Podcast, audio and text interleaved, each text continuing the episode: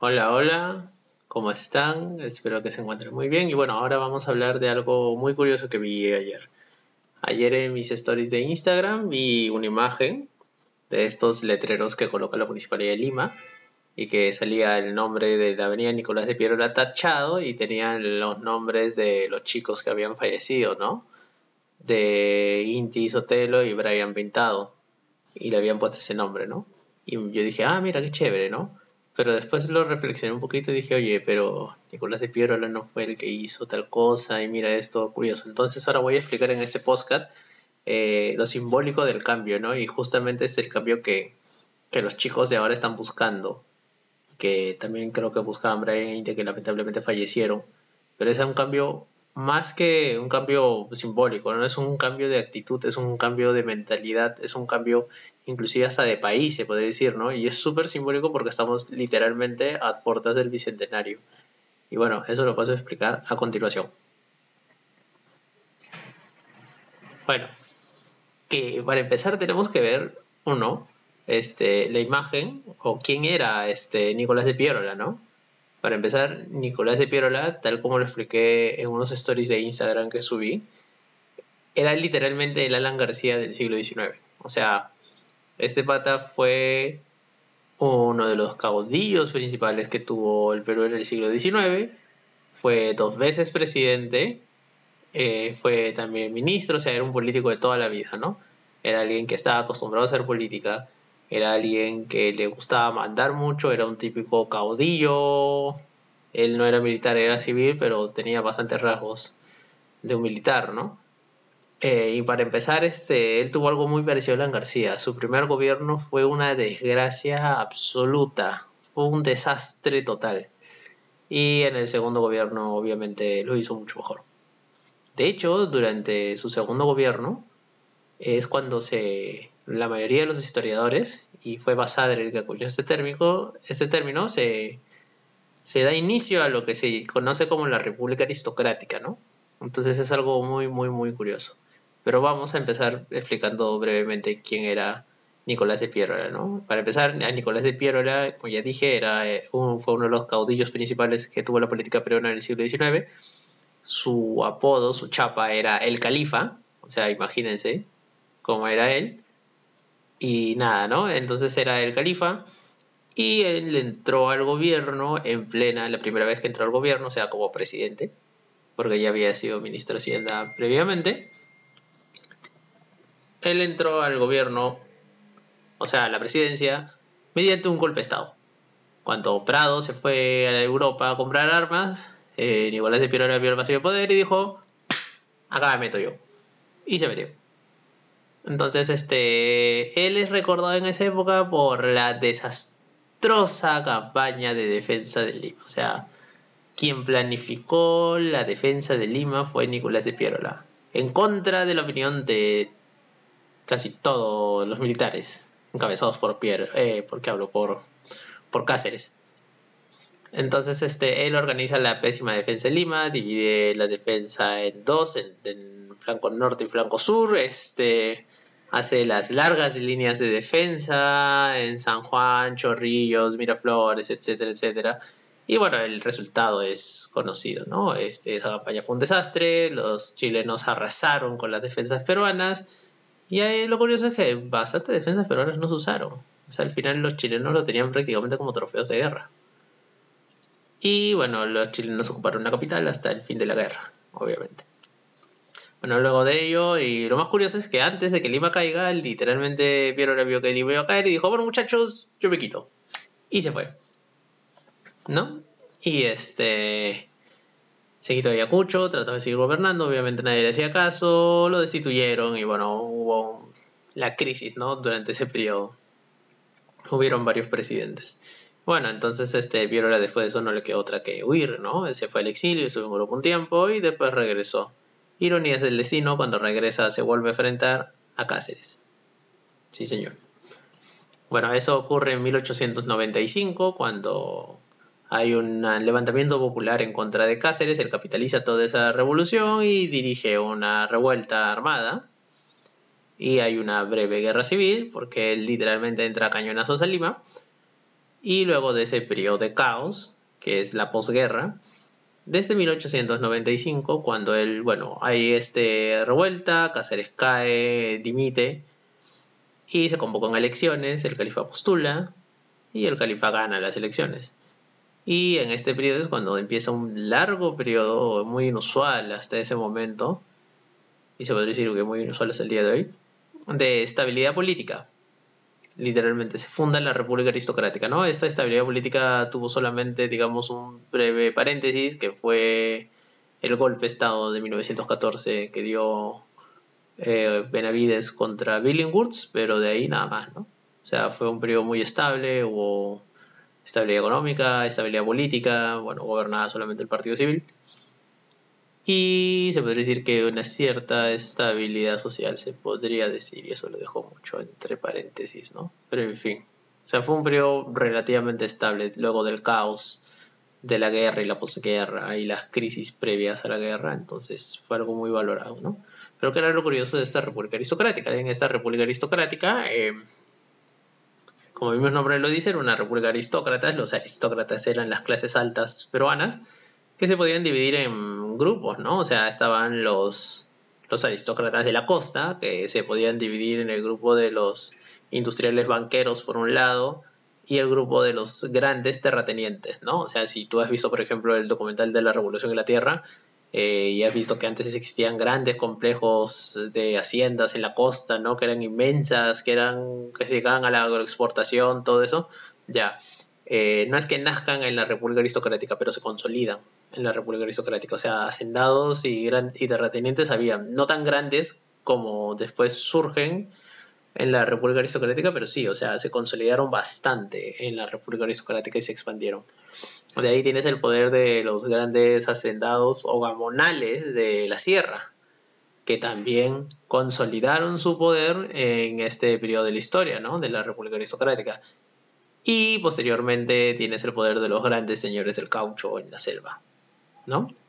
porque eso fue algo muy cruel, ¿no? El tema de de la explotación del caucho en la selva, donde hubo prácticamente un genocidio contra las comunidades amazónicas y se les trató como esclavos, ¿no? En pos del progreso, que es una triste historia que siempre se escucha. Pero bueno, volviendo al tema, este, en la República Aristocrática se sientan, se puede decir, las bases económicas, sociales y políticas de la discriminación y de un sistema de exclusión en el que una pequeña minoría, los aristócratas, literalmente se sirven del Estado, se benefician de toda la actividad estatal, se benefician de los servicios que brinda el Estado en detrimento de las grandes mayorías de la población. Recordemos de que en esta época de la República Aristocrática solamente votan las personas letradas y el acceso a la educación era muy limitado en esa época porque o tenías que pagarla o el servicio público era muy limitado y obviamente no accedían las grandes mayorías. Entonces tú eras analfabeto y si querías dejar de ser analfabeto la tenías muy difícil si eras pobre o eras del pueblo. Lo tenías muy difícil en esa época.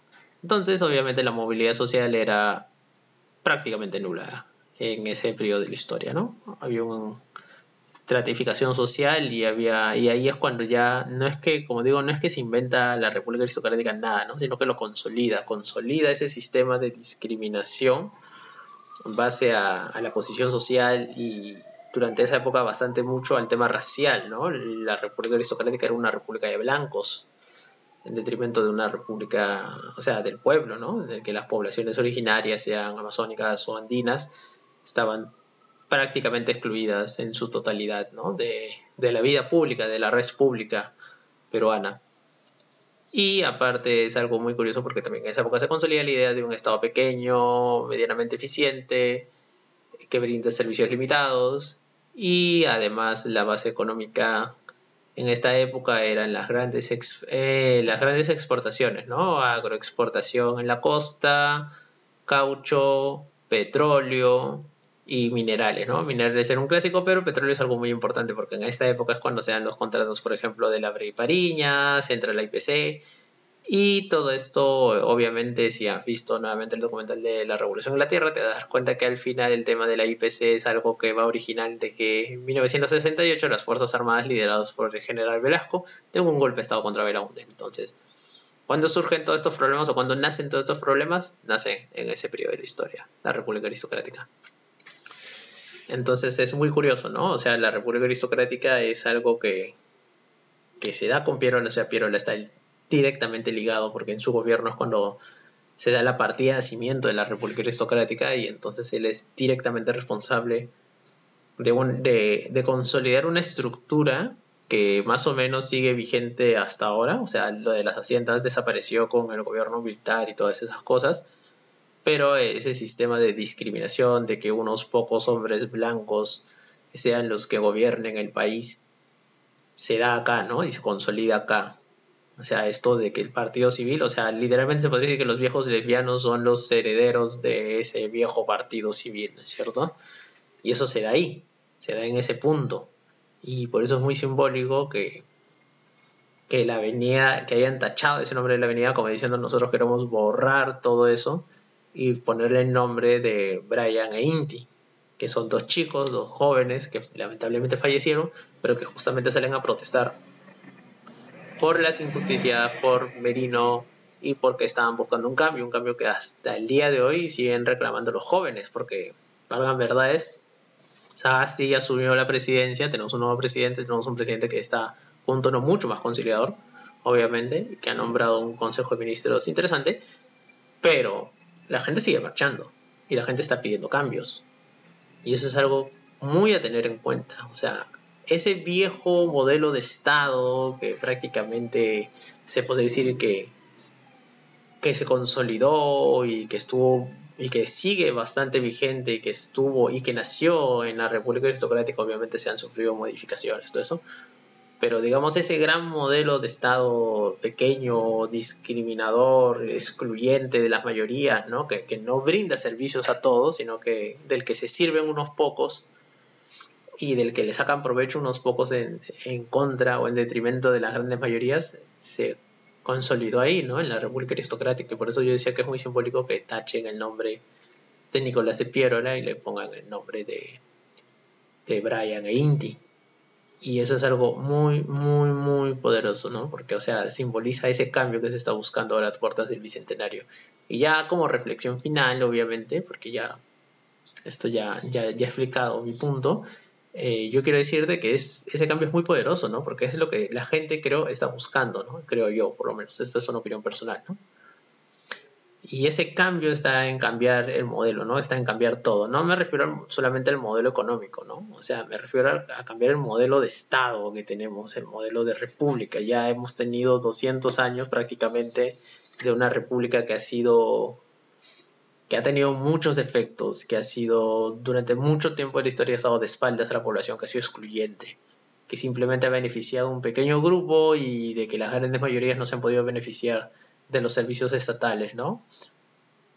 Entonces yo creo que ese cambio es muy importante porque se debe fundar ya de una vez la Segunda República. Debemos cambiar radicalmente la forma en que está organizada el Estado, la forma en que el Estado brinda servicios. Y yo sé que este no es un cambio rápido, ¿no? no va a ser un cambio de la noche a la mañana, no va a ser de que simplemente, ah, muchachos, hagamos una nueva constitución y listo, se acabaron los problemas. No, es un proceso a largo plazo. Pero obviamente esto tiene que empezar, empezar con un proceso constituyente. Se necesita el proceso constituyente, ¿no? Un periodo de diálogo entre todos en el que el pueblo, literalmente, los ciudadanos decidamos qué modelo de Estado queremos, ¿no? O sea, obviamente yo hago un modelo de Estado más parecido a un Estado, una socialdemocracia europea, ¿no? Y yo sé que eso no se va a lograr de la noche a la mañana, que va a requerir harto trabajo y que va a ser complicado, ¿no? Y que el camino va a ser largo y se van a tener que hacer muchas reformas, sí, pero es algo necesario porque necesitamos un Estado que brinde servicios de calidad, servicios gratuitos, salud gratuita, educación gratuita. Y obviamente, ¿cómo se financia eso? Con impuestos. Tiene que haber una formalidad mucho más alta. La informalidad en Perú es altísima, tiene que haber formalidad, la gente tiene que pagar impuestos, los servicios tienen que estar bancarizados y domiciliados, o sea, como se hace en Europa, ¿no? O sea, todo tiene que ser muy formal, pero esto no se consigue de la noche a la mañana, muchachos. Y, pero es un proceso que se tiene que dar y la mejor manera de empezar esto es con un proceso constituyente, ¿no? Nosotros como ciudadanos tenemos que decidir qué modelo de Estado queremos. Y tú puedes estar de acuerdo conmigo, fresh. Y si no estás de acuerdo conmigo, también fresh. O sea, no pasa nada, ¿no? Eh, va a haber ese debate y será la ciudadanía, el pueblo, el que decida, ¿no? Mayoritariamente qué clase de Estado quiere, ¿no? ¿Qué, qué modelo de país quiere. Si se quiere seguir con un modelo como el que está ahora, en el que hay poca intervención del Estado y se deja más en libertad del individuo, bacán, ¿no? O sea, porque es lo que decide la mayoría. De eso se trata la democracia, ¿no? No es imponer mis ideas y decir yo quiero este modelo de Estado y se impone y punto, ¿no? Pero el debate tiene que haber. Y eso es algo que ya es, yo creo, ahora, dadas las circunstancias, ya es algo inevitable. Ese debate tiene que existir. Yo no digo que mañana se convoque una asamblea constituyente porque ese ha sido un error también clásico de la historia del Perú. Cada que tenemos uno de estos procesos grandes en los que la gente exige cambio, ¿qué hacemos? ¿Debate constituyente? No, convocamos una asamblea constituyente, se escogen a los mismos idiotas que han originado el problema o tal vez a alguien joven pero sin experiencia. Se redacta una constitución más o menos rápida y decimos ya está, cambió la constitución, se solucionarán nuestros problemas. Gente, hemos tenido 13 constituciones a lo largo de la historia y acá y seguimos, ¿no? Con bastantes problemas que teníamos, que arrastramos desde hace mucho tiempo. ¿no? Problemas de discriminación, problemas de racismo, problemas de que el Estado no llega a la mayoría de la, de la población, de que no hay presencia estatal en todo el territorio nacional, de que los servicios que se brindan no son los adecuados, entonces, cambiar la constitución no sirve nada. Es un primer paso, sí, porque la constitución obviamente te da el modelo del Estado, ¿no? Te dice cómo se organiza el Estado, cuáles son los derechos básicos o fundamentales, ¿no? Derecho que tienes, cuáles son los poderes y los límites de la actuación estatal, cómo se organiza, eh, eh, cómo se distribuye territorialmente el poder del Estado. Y es importante, ¿no? Obviamente es un primer gran paso porque te diseña la estructura estatal, pero no va a solucionar todo. Eso yo lo tengo muy claro. Cambiar la constitución, si haces simplemente el cambio y lo dejas ahí, no va a solucionar nada. Va a ser pérdida de tiempo. Pero por eso siempre digo, ¿no? Proceso constituyente ya. Que eso no implica necesariamente convocar mañana una asamblea constituyente. No. Porque imagínate, convocamos mañana una asamblea constituyente. Sagasti agarra y dice, ya, vamos a convocar una asamblea constituyente o vamos a hacer la pregunta ¿Desea que se convoque una asamblea constituyente, sí o no? Imaginemos que gana el sí. ¿Quiénes van a salir elegidos? O sea, no, primero tiene que haber un debate. Yo creo que este, o sea, que ahora el Congreso que entra tiene que tener eso claro, ¿no? Que tenemos que escoger candidatos que la tengan clara y digan, bueno, muchachos, hay que hacer un proceso serio, ¿no? De discusión y de reforma de la Constitución. Y ahí tiene que haber, ¿no? El tema reforma de la Constitución o una nueva Constitución. Yo soy partidario de una nueva Constitución, pero tampoco es que la reforma me haga asquito, ¿no? Pero entre uno y lo otro yo prefiero el cambio, ¿no? El cambio total. Por eso yo soy más partidario de un proceso constituyente que después derive en una asamblea constituyente que va a redactar una nueva constitución. Pero si la mayoría dice, no, pensamos que la constitución está bien, pero se necesitan reformas puntuales, será eso, ¿no? Yo no voy a imponer a la fuerza mis ideas, voy a debatirlas, voy a exponerlas y con eso trataré obviamente de convencer a la gente de que siga mis ideas. Nada, ¿no? Eso era todo. Esa imagen me llamó mucho la atención, me hizo reflexionar obviamente en todo esto. Y nada, ¿no? Espero que este audio ahora sí se escuche mejor, porque ayer subí también un audio, pero se escuchaba terrible, no se había pasado. Y nada, eso es todo. Espero que tengan un muy buen día. Y no se olviden, este, los culpables de la gran represión que vivió el país la semana pasada tienen que pagar y eso no implica solamente ir por las cabezas, o sea, Merino, Antero Flores Arauz, el ministro del Interior, los jefes policiales también deben pagar. Porque esta gente literalmente ha hecho una represión que nunca había visto en mi vida. Yo eso yo soy bien activista, yo he ido a un montón de marchas desde hace mucho tiempo, pero nunca había visto un nivel de represión como el que se vio la semana pasada, especialmente el sábado.